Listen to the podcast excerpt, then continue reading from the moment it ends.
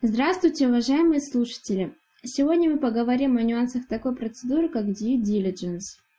Перед покупкой бизнеса, перед принятием решения о привлечении инвестиций, либо иных решений относительно дальнейшего развития компании, а также во многих других случаях проводится комплексный анализ состояния компании, так называемый due diligence. Анализ проводится по трем аспектам – финансовый, производственный, если он имеется, и правовой.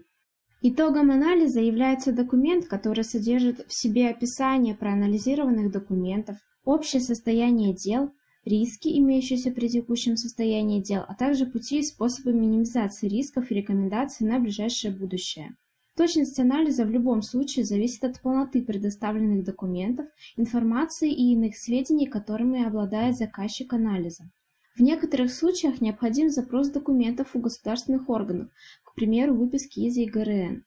Due diligence отличается от финансового аудита тем, что порядок его проведения и, следовательно, глубина не урегулированы законом, равно как и обязательность и периодичность. Кроме того, это комплексный взгляд на бизнес, тогда как финансовый аудит затрагивает лишь вопросы финансовой устойчивости и полноту отражения деятельности в бухгалтерской отчетности. Далее нами будет рассмотрен правовой due diligence, его специфика и наиболее распространенные виды. Когда же у нас возникает потребность и необходимость в проведении due diligence?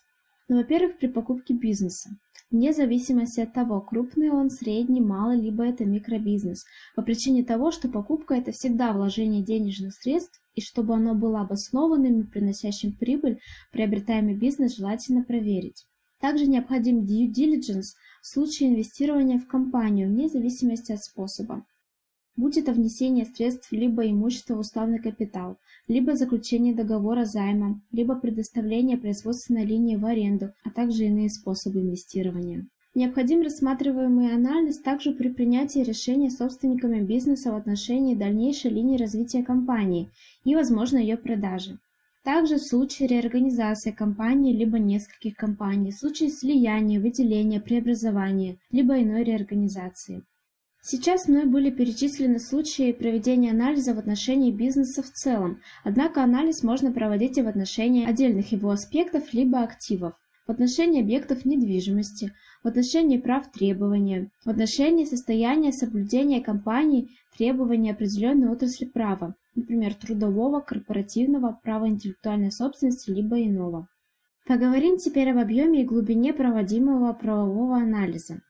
В случае проведения анализа бизнеса в целом, объем и глубина анализа будет максимальной. Необходимо выявить и описать состояние компании в целом, состав ее активов, количество судебных споров и иные важные для принятия решения аспекты. Итогом будет заключение. Как правило, это объемный документ, где подробно описано текущее правовое состояние компании, однако не исключен средний вариант заключения, в котором кратко описывается состояние дел, выделяются основные моменты и приводятся основные выводы. Также возможен краткий вариант, содержащий основные выводы по объекту анализа. При необходимости заключение составляется на двух и более языках – русском и языке инвестора, либо иного заказчика анализа. Также может быть подготовлен предварительный анализ, а затем основной. Предварительный анализ может показать, стоит ли проводить дальнейшую работу по due diligence, либо же нет. В аналогичном порядке проводится due diligence и в отношении отдельных аспектов бизнеса. В некоторых случаях due diligence стоит провести с привлечением нескольких компаний, так как необходим взгляд с разных сторон на спорные моменты бизнеса.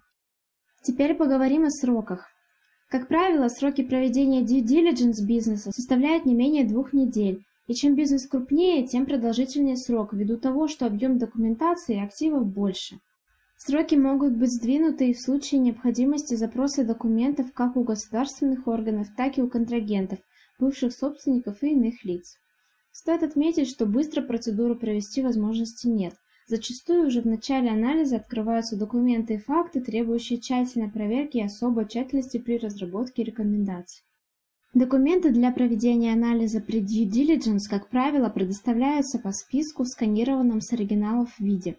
Наибольшей степенью достоверности все же обладают оригиналы, либо нотариально удостоверенные копии документов. Некоторые компании, помимо перечня документов, предлагают заполнить таблицы по установленным ими формам. Такие таблицы разработаны для структурирования информации и облегчения проведения анализа. Как правило, при заполнении таблиц заказчику due diligence также становится многое ясным. В некоторых случаях необходимы документы из других государств, в случае, если собственник или контрагент является иностранным гражданином либо иностранной компанией. Основными разделами итогового заключения являются описание состояния компании, описание рисков, а также краткосрочный прогноз. В основное описание компании включается анализ ее учредительных документов, анализ системы управления, анализ состояния дела производства и степени защищенности активов. Также анализируются кредиторская и дебиторская задолженности, судебное разбирательство и исполнительное производство. В перечень рисков включаются все текущие риски бизнеса. В краткосрочный прогноз включаются все риски изменения законодательства в любую из сторон, как в ухудшающую, так и в улучшающую. Итак, что же подлежит проверке при due diligence в отношении бизнеса?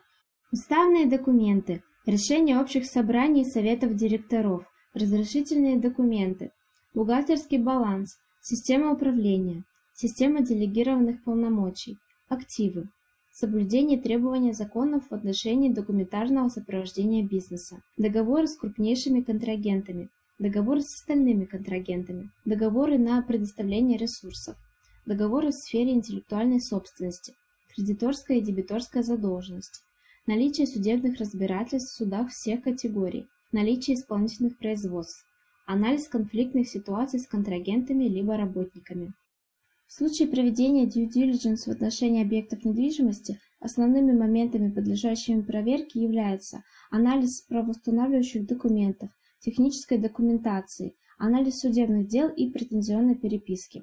В отношении прав требования – это анализ документов, составляющих договорные отношения между сторонами, их претензионная переписка и судебные акты. В отношении анализа состояния соблюдения требований различных отраслей законодательства анализироваться будут уставные документы и документы, имеющиеся у компании по конкретному законодательству. Помимо представленных документов, ввиду того, что чужой бизнес – это некая неизвестная составляющая, в обязательном порядке проводится бизнес-разведка, осуществляется сбор сведений из открытых источников. В дальнейшем собранные сведения структурируются, в отношении них проводится отдельный анализ, результаты которого сопоставляются с документами и сведениями, предоставленными для изначального анализа. Бизнес-разведка проводится по каждому из аспектов бизнеса, в отношении которых ее можно провести, используя открытые источники информации. Без проведения мероприятий по бизнес-разведке анализ будет неполным, ввиду чего могут быть не учтены некоторые, в том числе и достаточно существенные риски. Ну и напоследок мы перечислим наиболее распространенные виды рисков, которые может скрыть такой анализ, как due diligence. К ним относятся риски оспаривания прав на имущество, на бизнес в целом, на долю в бизнесе, прав на интеллектуальную собственность. Риск выбытия актива ввиду его незаконного приобретения при условии, что не истек срок исковой давности.